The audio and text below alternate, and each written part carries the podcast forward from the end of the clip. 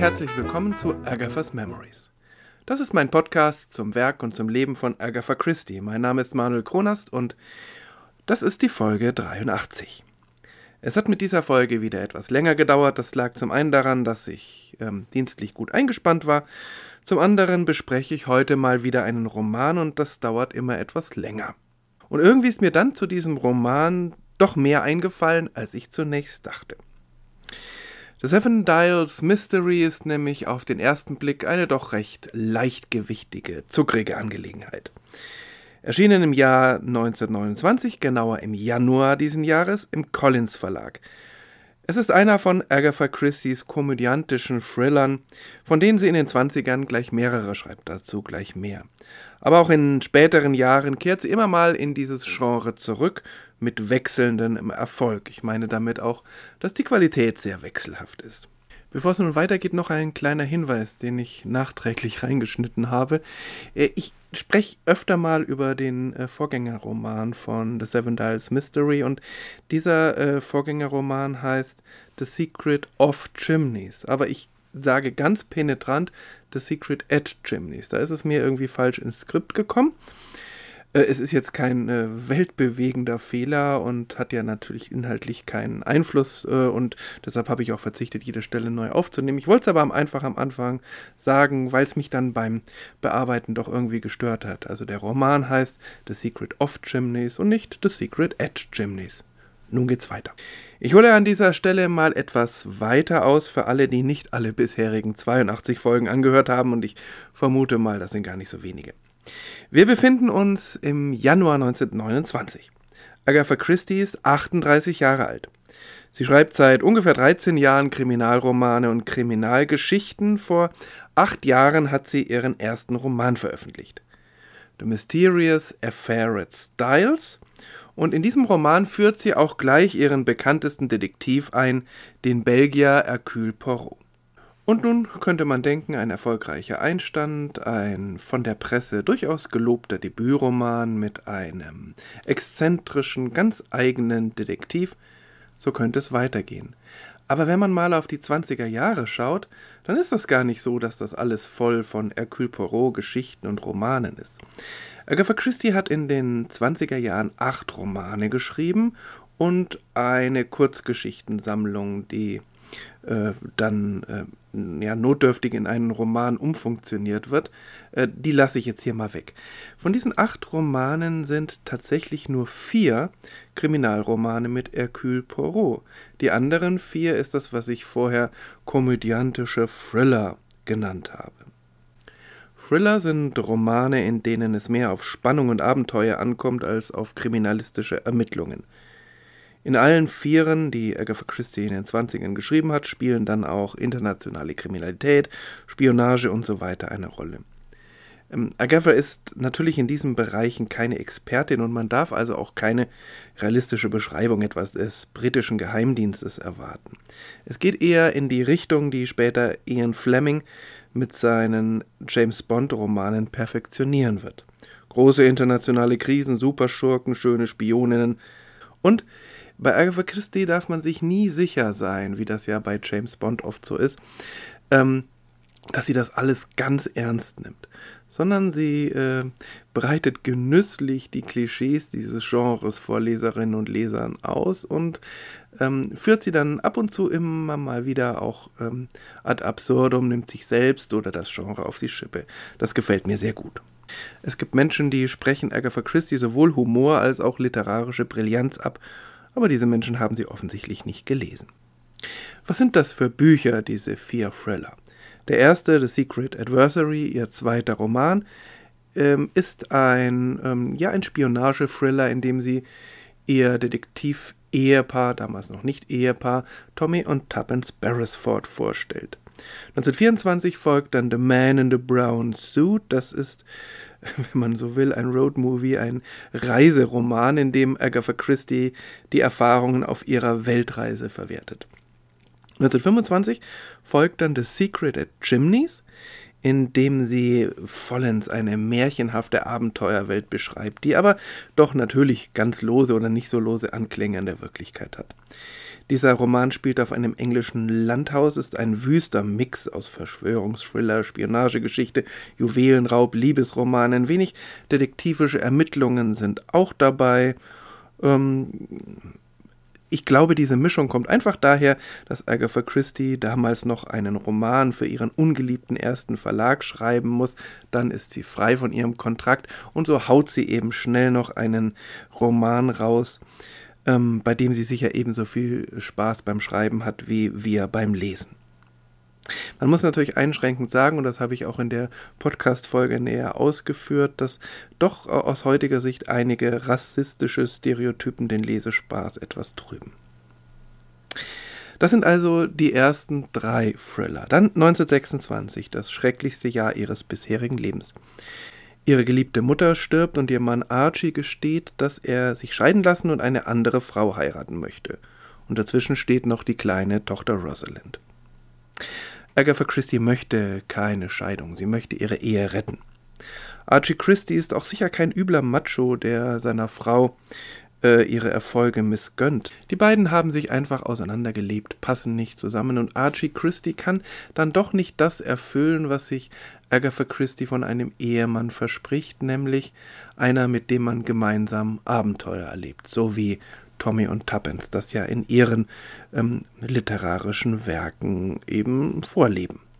Das bedeutet aber auch, dass sich Agatha Christie bis jetzt vor allem auch als Ehefrau definiert hat. Und das ist nun in Gefahr, mithin sozusagen auch ihr Weltverständnis. Im Dezember 1926 verschwindet sie für einige rätselhafte Tage, die nie wirklich aufgeklärt wurden.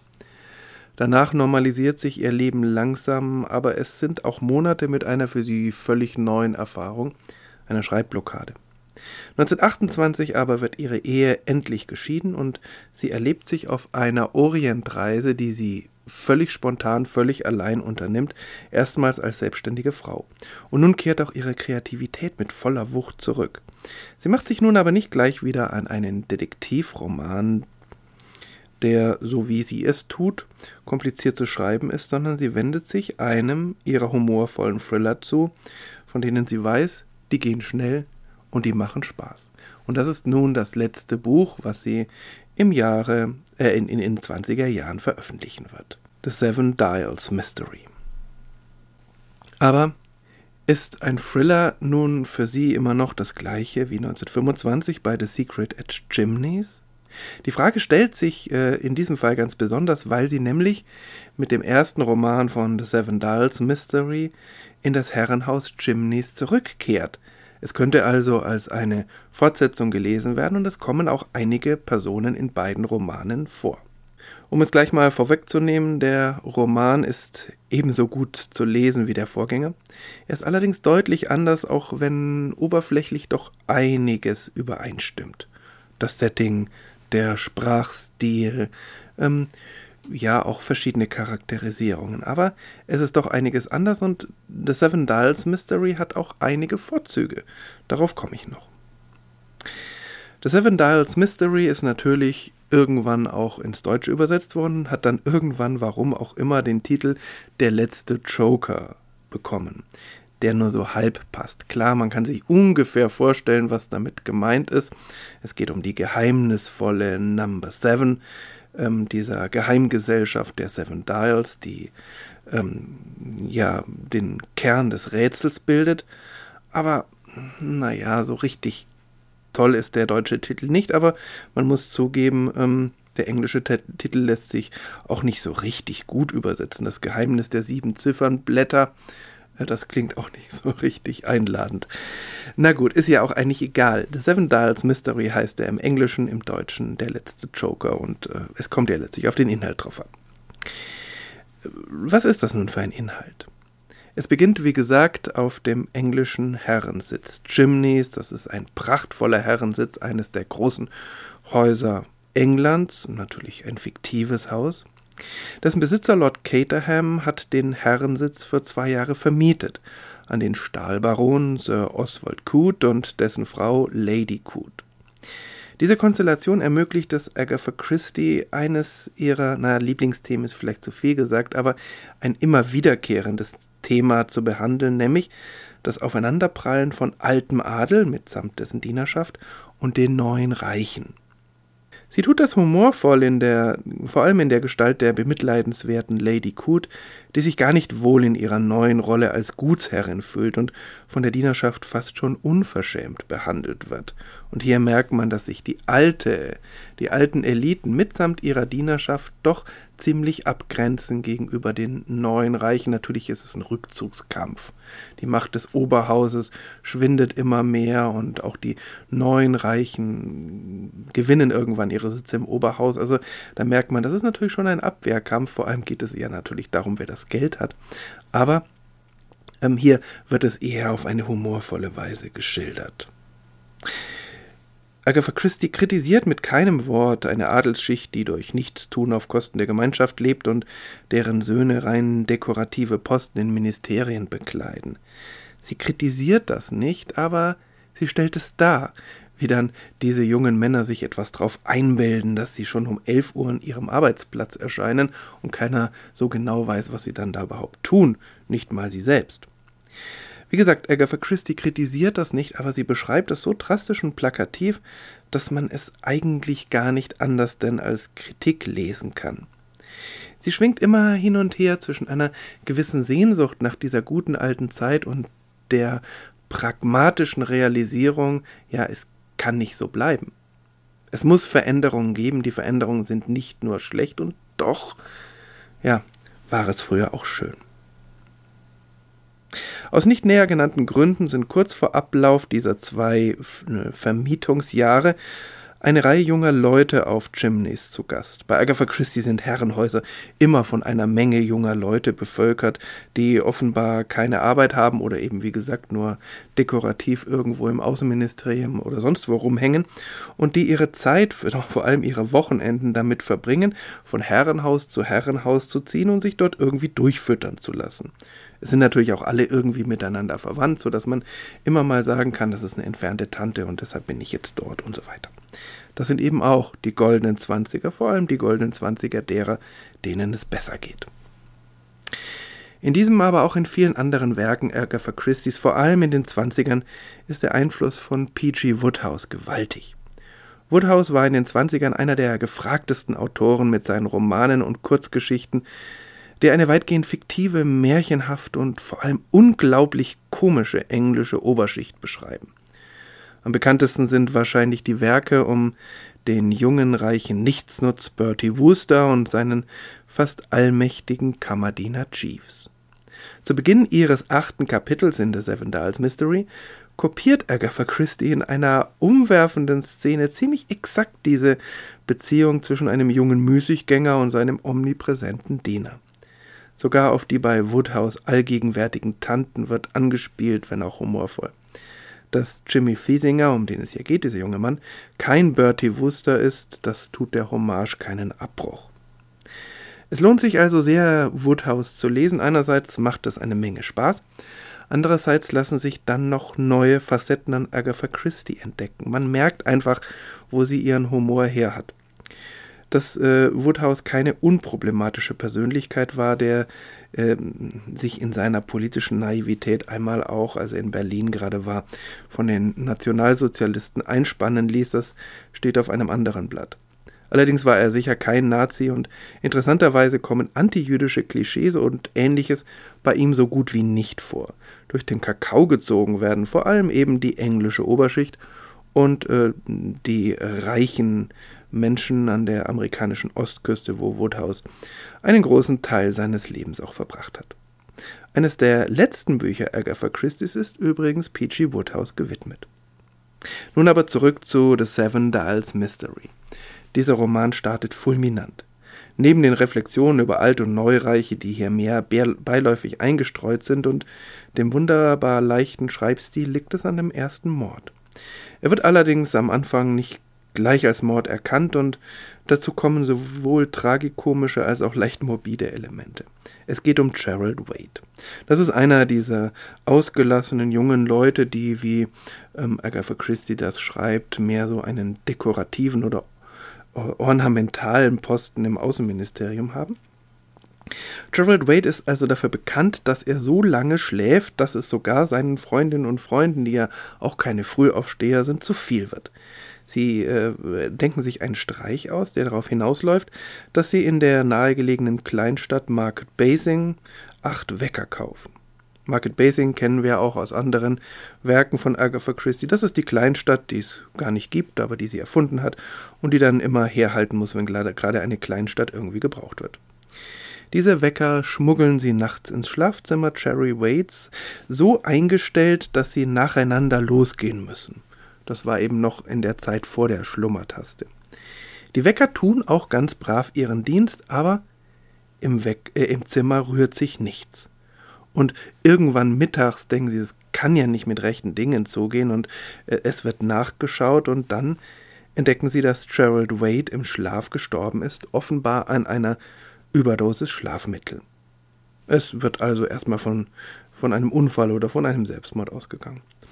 Die Wecker aber, die eigentlich unter dem Bett standen, stehen nicht mehr dort, sondern auf dem Kaminsims aufgereiht finde, irgendwann muss einmal jemand eine literarische Geschichte des Kaminsimses verfassen, denn in unzähligen Detektivgeschichten dieser Zeit und auch im kleinen Hobbit zum Beispiel spielt das Kaminsims eine wichtige Rolle. Da werden dann äh, Indizien oder ähnliches drauf platziert.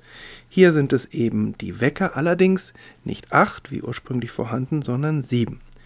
Und hier findet sich dann die erste Verbindung zum Buchtitel. Es sind eben Seven Dials sieben Zifferblätter und nicht acht. Und kurz darauf hat eine der sympathischsten Ermittlerinnen Agatha Christie's ihren Auftritt und damit klar, dass, wird klar, dass sich äh, auch in Agatha Christie's äh, literarischem Werk tatsächlich etwas geändert hat. Aber davon gleich. Musik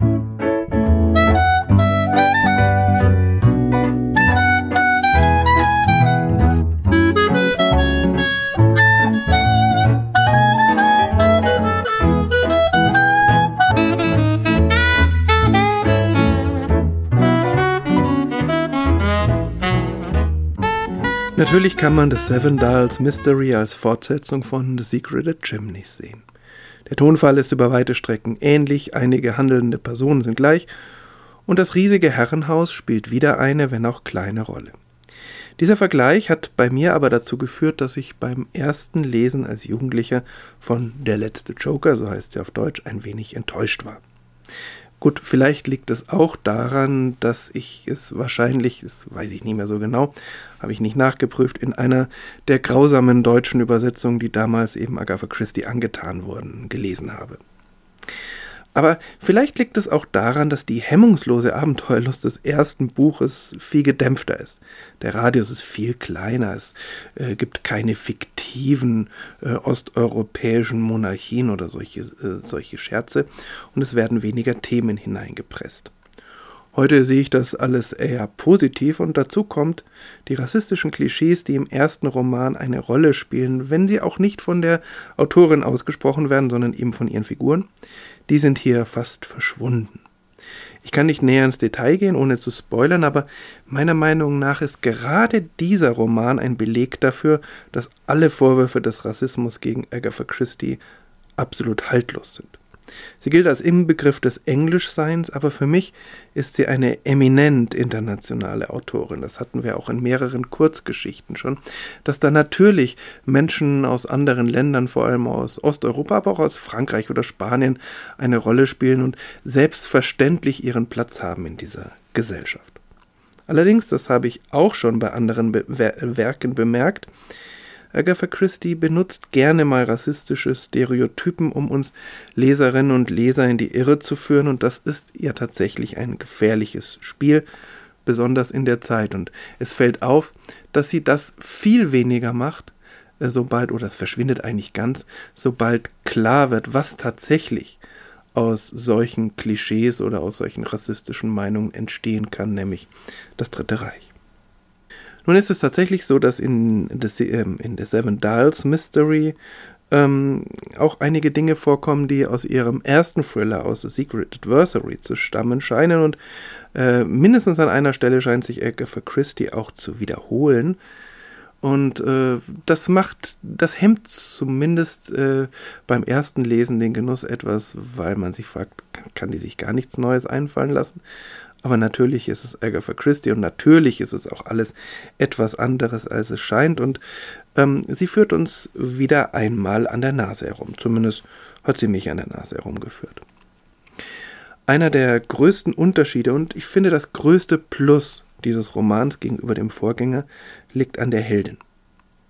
Denn in Lady Aileen Brent, genannt Bundle, haben wir es mit einer starken Frauengestalt zu tun, die nicht auf gleich starke oder noch stärkere Männer angewiesen ist wie ihre Freundin Virginia Revel in The Secret Edge Chimneys. Solche Männer gäbe es hier auch gar nicht. Sieht man mal von Superintendent Battle ab, der wieder dabei ist und ein wenig außer Konkurrenz spielt. Ich erkläre das vielleicht mal ein bisschen. Also im ersten Roman äh, kommt eine Frau vor, die Virginia Revel heißt. Das ist, wenn man so will, ähm, die äh, weibliche Hauptperson. Ähm, Bundle Brand, Eileen Brand spielt da noch eine untergeordnete Rolle. Also die wird, diese Virginia Revel wird plötzlich damit konfrontiert, dass äh, ein Toter in, ihrem, in ihrer Wohnung liegt und äh, also und dann auch noch ein Mensch, der sie vorher versucht hat zu erpressen. Und sie lässt sich davon überhaupt nicht erschrecken. Sie, äh, ist, sie lässt sich da auf alles Mögliche ein, aber sie ist dann doch darauf angewiesen, dass ein ihr völlig unbekannter junger Mann vorbeikommt und das alles in die Hand nimmt und sich da Dinge ausdenkt, die ähm, diese doch etwas, äh, naja, diese etwas kritische Situation auflösen. Also hier auch in diesem Roman, in The Secret Chimneys, gibt es starke Frauengestalten, keine Frage, die gibt es ja eigentlich immer bei Agatha Christie, aber die sind dann doch angewiesen auf Männer, die äh, sozusagen ihre Abenteuerlust kanalisieren und ihnen zeigen, wie sie diese Abenteuerlust auch ausleben können. Bundle Brand in diesem Roman weiß sich selbst zu helfen und ihre kriminalistischen Talente sind schon sehr ausgefeilt. Also, wie gesagt, sie ist nicht mehr angewiesen auf Männer, die ihr zeigen, wie sie Spaß haben kann. Übrigens, äh, Aileen Brent fährt auch gerne schnelle Autos. Das äh, hat sie gemeinsam mit ihrer Autorin Agatha Christie. Ähm, man vermutet es gar nicht in einem solchen Roman und es ist auch nicht so ganz offensichtlich, ist mehr so unterschwellig thematisiert. Aber ähm, dieser Roman behandelt auch das Thema, wie Frauen in der damaligen Gesellschaft erreichen können, was sie wollen. Und da werden zwei Seiten vor, äh, zwei Möglichkeiten vorgestellt. Zunächst mal Lady Coot und Lady Marcia Marchioness of Caterham. Das ist ähm, die Schwägerin von Lord Caterham, das ist der Besitzer von Chimneys. Ähm, diese beiden Frauen beeinflussen zwar auf völlig unterschiedliche Weise, aber der Effekt ist der gleiche, aus dem Hintergrund ihre dominanten Männer, beziehungsweise im Fall von Lady Marcia ist das eher in der Vergangenheit zu sehen, weil ihr Mann tot ist, aber sie schafft das auch bei anderen bedeutenden Männern in ihrer Umgebung. Also wie gesagt, eine ähm, Beeinflussung äh, der männlich geprägten Welt eben eher äh, indirekt aus dem Hintergrund. Bundle dagegen ist offen und ehrlich. Sie sagt, was sie denkt und was sie will, sie lässt sich nicht von Konventionen einengen und sie riskiert eine Menge. Also auf der einen Seite Frauen, die ähm, den goldenen Käfig annehmen und seine Möglichkeiten bis zum letzten ausreizen. Und hier eben eine Frau, die auf den goldenen Käfig überhaupt keine Lust hat und ähm, äh, sich darauf vielleicht nur zum Schein einlässt. Die Gestalt Bundle Brands macht Agatha Christie's Thriller feminin, man könnte fast sagen feministisch. Die meisten Männer können damit in diesem Roman nicht umgehen. Also äh, mindestens zwei Männer versuchen sie regelmäßig davon abzuhalten, sich eben kriminalistisch zu betätigen, weil das für eine Frau zu gefährlich sei. Eine sehr charakteristische Aussage kommt allerdings von Superintendent Battle. Das ist ähm, schon in The Secret at Chimneys der ermittelnde Polizeibeamte gewesen und so liegt es eben nahe, dass äh, Bundle Brand ihn aufsucht, um Informationen aus ihm herauszubekommen. Sie ist damit nur halb erfolgreich, denn dumm ist er ja auch nicht, aber er wiederum scheitert mit dem Versuch, sie von gefährlichen Ermittlungen abzuhalten. Er versucht sie davon aber nicht abzuhalten, weil sie eine Frau ist und weil das von, äh, für sie offensichtlich zu gefährlich sei, sondern weil sie kein Profi ist. Und er macht diesen Versuch sowieso nur halbherzig, denn wie er sagt, ein Zitat aus dem Kapitel, das den schönen Namen trägt, Bundle Visits Scotland Yard. Ähm, Superintendent Battle sagt dort, I have never thought much of the motto safety first. In my opinion, half the people who spend their lives avoiding being run over by buses had much better be run over and put safely out of the way. They are no good. Ich habe nie viel von dem Motto Safety First gehalten. Meiner Meinung nach würde die Hälfte der Leute, die ihr Leben lang vermeiden, von einem Bus überfahren zu werden, besser überfahren werden und sicher aus dem Weg geräumt werden sie sind zu nichts Nütze.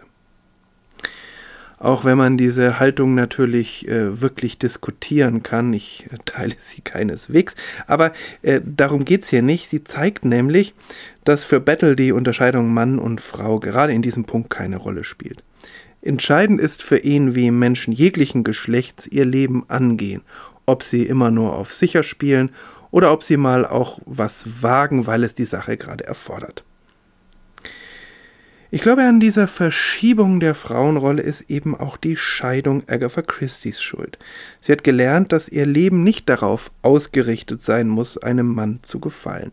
Und das merkt man beim, gerade beim Vergleich dieser beiden Romane am Ende, wo beide Heldinnen, also Virginia Revel und Bundle Brand, heiraten. Hm, kann man sagen, Happy End. Aber in einem Fall ist es ja schon so sehr klischeehaft, so dass die Heldin den strahlenden, draufgängerischen Helden heiratet. Und im anderen Fall ist es eher so ein Ja, sie mag ihn irgendwie und äh, sie lässt sich auch fragen und es dauert ein bisschen, bis sie tatsächlich dahinter kommt, dass es eine gute Möglichkeit sein könnte und es ist auch eigentlich völlig klar, wer dann ähm, in dieser Beziehung das Sagen haben wird oder zumindest wird es auf eine sehr gleichberechtigte Beziehung hinauslaufen. Tommy und Tuppence Beresford sind da ja schon so ein frühes Zeichen dafür, wie es sein könnte. Aber hier an dieser Stelle merkt man, ach, eigentlich ist Bundle Brand überhaupt gar nicht darauf angewiesen zu heiraten. Sie macht's halt, weil sie gerade Lust darauf hat. Agatha Christie zeigt das besonders in ihrer Orientreise, dass sie ein, eben ein anderes, einen anderen Blick auf Männer und auf die Ehe hat wo sie eher amüsiert über die Männer schreibt, die ihr galant den Weg ebnen oder auch einfach nur mit ihr flirten wollen. Agatha Christie definiert sich nicht mehr über deren Meinung, sondern darüber, was sie selbst möchte. Soviel also zu Bundle Brand als Einleitung nun äh, erstmal, um sie ein bisschen zu verorten in dem Roman. Sie ist die Tochter Lord Caterhams. Sie gehört also eigentlich nach Chimneys, ist dort aufgewachsen. Trotzdem ist sie im ersten Kapitel, also als es um diesen Weckerscherz geht, gar nicht anwesend, ähm, auch wenn sie einen der jungen Männer, nämlich Bill, schon in The Secret of Chimneys gut gekannt hat. Der kommt auch davor, ebenso wie Bundle Brand. Warum ist sie an dieser Stelle nicht anwesend aus Agatha Christie's Sicht? Zunächst wird dadurch klar, dass sie nicht zu dieser spätpubertierenden Truppe junger MüßiggängerInnen gehört. Außerdem äh, wird dadurch noch ein bisschen mehr Spannung aufgebaut, indem sie äh, das zweite Mordopfer Ronnie Devereaux nicht erkennt, als er ihr erschossen vor das Auto fällt. Sie denkt dann noch, sie hätte ihn überfahren und äh, ist natürlich nicht so. Ähm, Ronnie war nämlich bei dem misslungenen Scherz im ersten Kapitel dabei und ist auch ein Freund gewesen von Cherry Wade. Und auf, dieser Weise, auf diese Weise knüpfen wir schneller die Fäden zusammen als Bundle. Doch auch ihr wird klar, als sie sich näher mit dem Fall beschäftigt, dass beides zusammenhängt, vor allem weil der Tote, also Ronnie, einen rätselhaften Satz ausstößt, der darauf hinzuweisen scheint, dass es da so etwas wie eine Geheimorganisation geben könnte, die The Seven Dials heißt. Und so beginnt äh, Bundle Brand die Ermittlung gemeinsam mit Bill Eversley, den sie ja schon kennt, den wir auch kennen aus dem ersten Roman, gemeinsam auch mit Jimmy Fesinger. Das ist der beste Freund Ronnys und dessen Freundin Lorraine, der Halbschwester Geralds. Es ist allerdings klar, wer in dieser Truppe junge Leute die Anführerinnenrolle hat. Sehr schnell stellen eben diese jungen Leute einen Zusammenhang mit einem etwas zwielichten Nachtclub her, dem Seven Dials Club. Der liegt, äh, ist vielleicht wenig überraschend, im Londoner Stadtteil Seven Dials. Den aber, und das ist tatsächlich etwas überraschender, gibt es wirklich. Normalerweise verwendet Agatha Christie ja fiktive geografische Namen, aber Seven Dials gibt es wirklich. Das ist äh, ein ganz winziger Stadtteil. Es ist eigentlich nur eine Kreuzung von sechs Straßen innerhalb von Covent Garden und einer der ältesten noch erhaltenen Stadtteile Londons und den Namen hat er von einer Säule, die tatsächlich sechs Sonnenuhren trägt, wobei die Säule selbst als siebte Sonnenuhr fungiert, also Seven Dials. Diese Säule kann auch heute noch besichtigt werden, sie spielt in dem Roman aber gar keine Rolle. Der Nachtclub selbst ist natürlich fiktiv, auch wenn es seit den 80ern in der Nähe einen berühmten Seven Dials Jazz Club gibt. Also vielleicht wäre das so etwas gewesen. Ähm, wenn man das, äh, wenn das eben in den 20ern gewesen wäre. Nur dieser Seven Dials Club in den 20ern, dieser fiktive, da geht es eben nicht nur um Musik und Tanz, sondern auch um Glücksspiel, ganz offensichtlich. Und dort trifft sich dann auch, also das finden Sie raus, regelmäßig eine geheime Gruppe, eben die Seven Dials und die etwas albern, kann man schon sagen, die eben Masken tragen, wenn sie sich treffen, auf denen Zifferblätter zu sehen sind, aber auf jedem eine andere Stunde. Also die Mitglieder kennen sich zum Teil auch untereinander nicht, weil sie eben immer dauernd diese Masken tragen. Natürlich schleicht sich Bundle ein und sie belauscht ein Treffen. Hier wurde ich dann doch ein wenig an The Secret Adversary erinnert, wo Tommy Beresford ebenfalls ein solches Treffen belauscht. Hier ein Mann, dort eine Frau. Zufall? Im Verlauf des belauschten Treffens wird deutlich, dass es finstere Pläne um die Erfindung eines deutschen Ingenieurs gibt, die irgendwie mit einer Wochengesellschaft auf dem Landsitz Wyvern Abbey, das ist übersetzt Lindwurmabtei, zusammenhängt. Und damit nimmt das Verwirrspiel rund um eine bahnbrechende Erfindung seinen Lauf. Es wird in der Tat sehr komplex, aber wieder hat Agatha Christie alle Fäden voll im Griff. Man könnte darüber streiten, ob sie uns gegenüber so fair ist wie sonst. Manche Indizien sind doch sehr verschleiert. Aber in jedem Fall wird das Wiederlesen ein großes Vergnügen, denn das ist, ich fand es in diesem Fall besonders, weil ich, mir hat der Roman ja viel besser gefallen als beim ersten Lesen und das lag auch daran, dass ich schon wusste, wer wer ist und gemerkt habe, wie wunderbar präzise und gleichzeitig unmerklich Agatha Christie ganz vielen Dialogen und Situationen so eine, so eine Doppelbedeutung gibt. Man kann sie so verstehen, wie man sie beim ersten Lesen versteht, sie können aber ganz anders verstanden sein. Und das ist also das finde ich eine ganz große Kunst, weil es ja auf der einen Seite so wirkt, als ob das so ein lockig, locker, flockig dahingeschriebener Roman wäre, den man mal so schnell wie Popcorn konsumieren kann. Aber beim zweiten Hinsehen merkt man, wie unglaublich intelligent das alles konstruiert ist und äh, was sie sich dabei gedacht hat und was für einen Spaß sie wahrscheinlich auch gehabt haben muss, um äh, so vielen Sätzen so eine doppelte Bedeutung zu geben. Okay, jetzt äh, genug der Begeisterung, aber das, äh, das war tatsächlich was, was ich erst beim Wiederlesen gemerkt habe. Zum Abschluss dann gleich noch einige Sätze über äh, unterschiedliche Charaktere in dem Raum und dann werde ich versuchen, ein Abschlussfazit zu ziehen.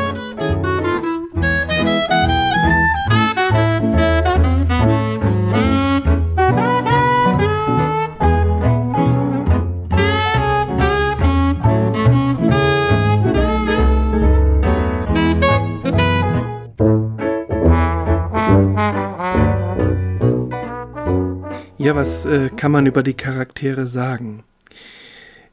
Es ist ein bisschen zwiespältig. Denn äh, es ist eine interessante Mischung, aber auf der anderen Seite könnte man natürlich sagen, dass Agatha Christie hier zwei Dinge zusammenbringt, die nicht ganz zusammengehören. Funktioniert trotzdem, aber man könnte es anmerken. Nämlich auf der einen Seite gibt es ganz viele Stereotypen, ich werde da gleich was drüber sagen, und auf der anderen Seite aber einige sehr interessante und tiefgreifende Charakterisierungen. Zunächst mal natürlich Bundle Brand. Darüber habe ich ja schon einiges gesagt. Die habe ich schon äh, geschildert. Das ist eine ganz interessante Frauengestalt. Ähm, gerade wenn man sie mit dem ersten Roman vergleicht. Und hier ist Agatha Christie wirklich eine wunderbare Charakterisierung gelungen. Äh, ähnlich vielschichtig, wenn auch sehr rätselhaft, ist die Persönlichkeit von Superintendent Battle. Das ist ja einer von den ähm, Polizisten, die in mehreren Romanen vorkommen. Also ja schon in The Secret Chimneys und in späteren Romanen dann nochmal. Und da werden wir auch so ein bisschen was über seine Persönlichkeit sehen, äh, erfahren und auch was von seinem Privatleben. Das wird das noch ein bisschen vertiefen.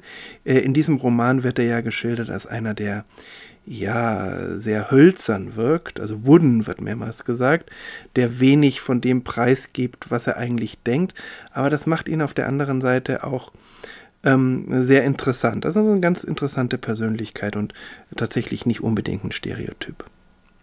Und dann äh, fand ich auch noch sehr interessant, wenn es auch für den Plot eigentlich überhaupt gar keine Bedeutung hat. Nämlich äh, die Beziehung zwischen dem immens erfolgreichen Geschäftsmann Sir Oswald Coote und seiner Frau Lady Coote.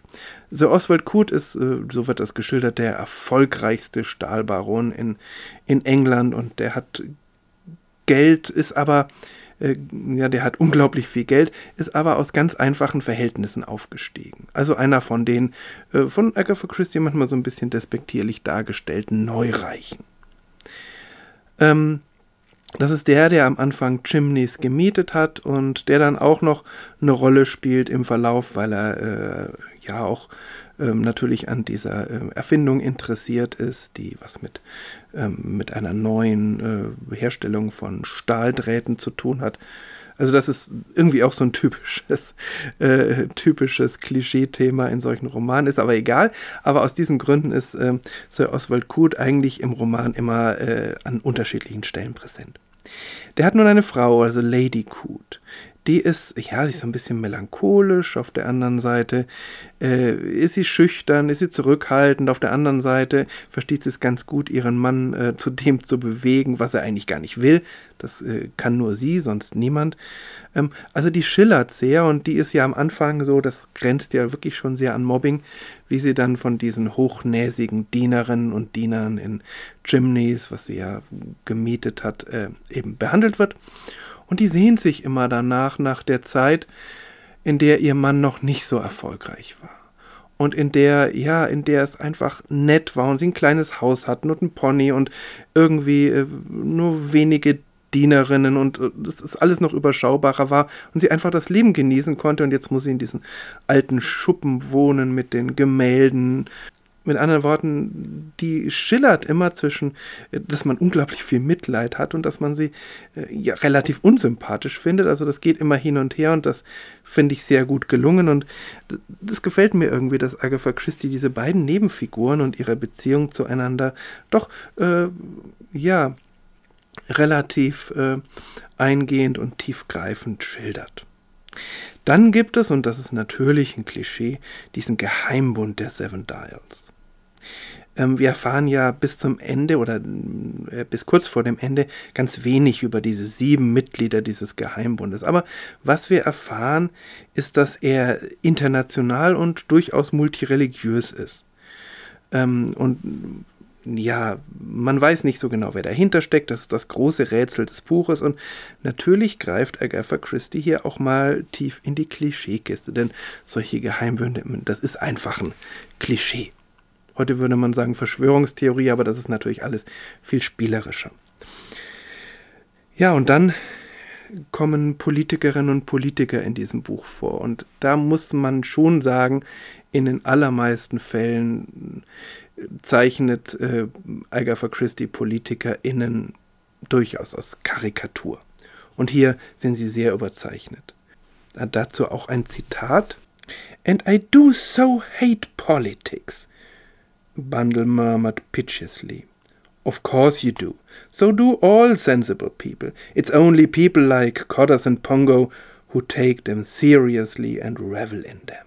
Das ist die Antwort Bill Eversleys, der, könnte man sagen, auf der anderen Seite selbst Politiker ist. Ähm, ich übersetze das einfach mal. Und ich hasse Politik so sehr, murmelte Bundle mitleiderregend. Natürlich tust du das, antwortet Bill. Das tun alle vernünftigen Menschen. Nur Leute wie Codders und Pongo nehmen Politik ernst und haben ihre Freude daran. Wie gesagt, das ist die Antwort Bills, der aber andererseits auch äh, als nicht besonders helle geschildert wird. Codders, das ist der Spitzname von George Lomax, ein sehr konservativer Politiker, der am liebsten alles rückgängig machen äh, möchte, was so an modernen ähm, Strömungen in der Politik äh, um sich gegriffen hat, also Frauenwahlrecht und all so ein Kram in seiner Sicht. Er ist aber sehr erfolgreich. Und der kommt schon in The Secret Chimneys vor und hier auch nochmal. Und der wird derartig überzeichnet, dass man ihn wirklich nicht ernst nehmen kann. Also ich bin mir dann auch nicht sicher, ob das jetzt ein Zeichen dafür ist, dass Agatha Christie jetzt Politiker nicht leiden kann, sondern äh, das ist einfach eine Karikatur, das ist eine Stereotype, das ist ein Klischee. Und, und bei all diesen Dingen ist es auch noch wunderbar zu lesen. Und auf der anderen Seite muss man natürlich sagen, dass die Leute, die äh, George Lomax am meisten kritisieren, selbst ein wenig skurril und äh, eben ein wenig als lächerlich ähm, beschrieben werden. Das sind nämlich vor allem die jungen Leute, die wenig mehr im Sinn haben, als es sich gut gehen las zu lassen und die natürlich einen anderen Blick haben auf George Lomax, der eben alles sehr ernst nimmt und der Politik ganz wichtig findet. Und natürlich muss man sehen, das wird auch zugestanden, die irgendwie das Land am Laufen halten. Ich glaube, dass Agatha Christie im Grunde für beide Seiten wenig übrig gehabt hat und eigentlich äh, apolitisch war. Und dann kommen ein großer Teil der Charaktere, die, das habe ich ja schon ein bisschen angedeutet, irgendwie aus einem Roman oder einer Kurzgeschichte von P.G. Woodhouse entsprungen sein könnten. Das ist Lord Caterham, Sir Oswald Coote, die jungen Leute mit ihrem Weckerscherz, der unglaublich effiziente Sekretär, äh, Bateman, der mit Spitznamen Pongo heißt. Der Kammerdiener Stevens und der Butler Treadwell, die sind irgendwie solche Chiefs äh, gestalten. Die könnten irgendwie alle diese Figuren aus der Feder von Woodhouse stammen. Wer Woodhouse kennt, weiß allerdings auch, dass er einer der größten Stilisten der englischen Sprache war und das spricht wirklich für Agatha Christie, dass ihr diese Anleihen so mühelos gelingen, dass man nicht sagt, ja, okay, kennen wir, ist, ist alles Woodhouse, sondern man amüsiert sich einfach. Es ist unglaublich komisch, wie das geschrieben wird. Und ähm, das ist schon im ersten Kapitel so, wo dieser Weckerscherz angeleitet wird, wo Lady Coote geschildert wird, ihre Diskussion mit dem doch etwas äh, diktatorischen äh, Obergärtner. Ähm, aber es gibt dann auch die wunderbare Szene, in der George Lomax Bundle zutextet und man eigentlich in, jeder, in jedem Satz denkt, jetzt macht er gleich einen Heiratsantrag, aber da drückt er sich dann doch davor. Ähm, wunderbar geschrieben und der Heiratsantrag kommt dann irgendwann doch und zwar verbunden mit einer Szene, die fast noch köstlicher ist und dann, wie manches andere auch, dann wiederum an Jane Austen erinnert. Also das, damit will ich nicht sagen, dass Agatha Christie jetzt irgendwie diese Autorinnen und Autoren plagiiert, sondern dass sie einfach in einer ganz langen Erzähltradition steht und nicht irgendwie abgehandelt werden darf als, naja, es ist halt nur eine Kriminalschriftstellerin, sondern das ist wirklich eine wichtige Stimme in der englischen Literatur, finde ich jetzt. Andere sind da, glaube ich, anderer Meinung.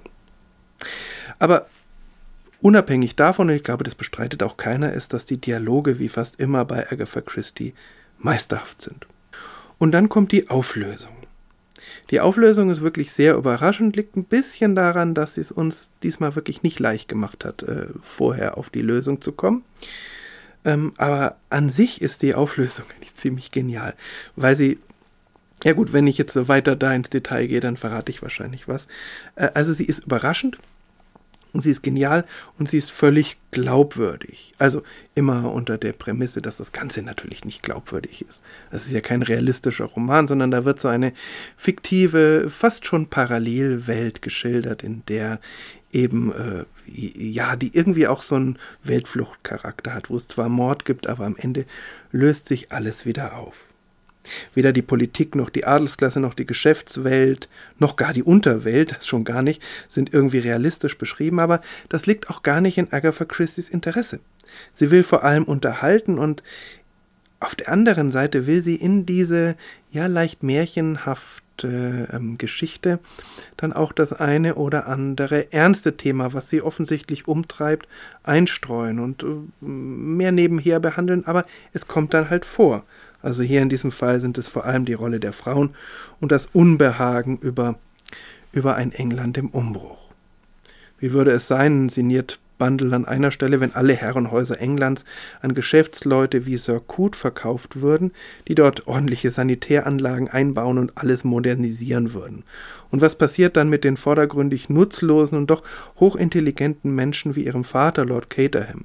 Menschen, die nicht alles dem Geschäft unterordnen müssen und, äh, und auch verstehen, das Leben zu genießen und nicht so ähm, ja nicht so verkniffen und auf das Geldverdienen äh, ausgerichtet sind wie eben Sir Coote. Lady Aileen Brand ist eher auf der Seite des Vaters, das ist völlig klar, aber der Roman wie überhaupt das Werk Agatha Christie's lässt die Frage offen. Denn es ist ja tatsächlich nicht so, dass man sagen muss, ja, äh, diese Oberschicht, diese alte Oberschicht, um es mal so zu sagen, wird jetzt völlig positiv geschildert, sondern Agatha Christie legt eben sehr genau durch Beschreibung, nicht durch Kritik, sehr genau die, äh, die Finger auf die Wunden und überlässt es den Leserinnen und Lesern, sich selbst ein Urteil zu bilden. Oder sie sagt einfach, naja, das Alte war nicht schlecht, das Neue muss einfach sein, hat auch seine Vorteile. Es ist einfach so, dass sich die Welt verändert. Dieser pragmatische Blick auf die Welt, dass es einfach sein muss, dass was neu wird, das zieht sich durch ihr ganzes Werk, bis ins hohe Alter. Also auch im hohen Alter sagt sie ja, mag mir vielleicht nicht gefallen, mag vielleicht nicht meins sein, aber äh, es ist Veränderung und das ist gut so. Eine Sache zum Schluss noch, die mich erstaunt und ein wenig erschreckt hat, das ist doch der lässige Umgang mit Waffenkäufen. Das ist vor dem Hintergrund der heutigen Diskussion um Waffenkäufe und so weiter ja völlig äh, Hanebüchen, dass da ein junger Mann seinen Kammerdiener losschickt, um eine hocheffiziente Automatikwaffe zu kaufen, für die er offensichtlich nicht mal einen Waffenschein vorlegen muss. Und eine junge Frau spaziert einfach so ins Kaufhaus Harrods und kauft eine kleine, aber deshalb nicht weniger tödliche Damenpistole da wird gar nicht thematisiert, ob das jetzt gut ist oder schlecht, sondern das ist einfach so. Und auch das zeigt sich, dass sich die Zeiten manchmal nicht nur zum Schlechten ändern. So viel für heute. Wie gesagt, mir hat es richtig gut gefallen, dieses Buch. Ich kann es uneingeschränkt empfehlen, aber es gibt mit Sicherheit jede Menge Leute, die den Stil nicht mögen, denen das eben zu unrealistisch ist oder die sagen, es ist eigentlich nur albern. Kann man vertreten? Ich habe es äh, mit äh, Genuss gelesen, vor allem beim zweiten Mal. Ich denke, ich werde es auch beim dritten Mal noch mit Genuss lesen, weil mir dann vielleicht noch mehr auffällt. Aber das soll jeder und jeder für sich selbst entscheiden. So viel für heute. Beim nächsten Mal begegnen wir mal wieder in einer Kurzgeschichte Mr. Quinn und Mr. Satterthwaite, ähm, dem vielleicht ungewöhnlichsten Detektivduo von Agatha Christie. Für heute vielen Dank, dass Sie dabei waren. Schön, dass ihr dabei wart. Bis zum nächsten Mal. Alles Gute.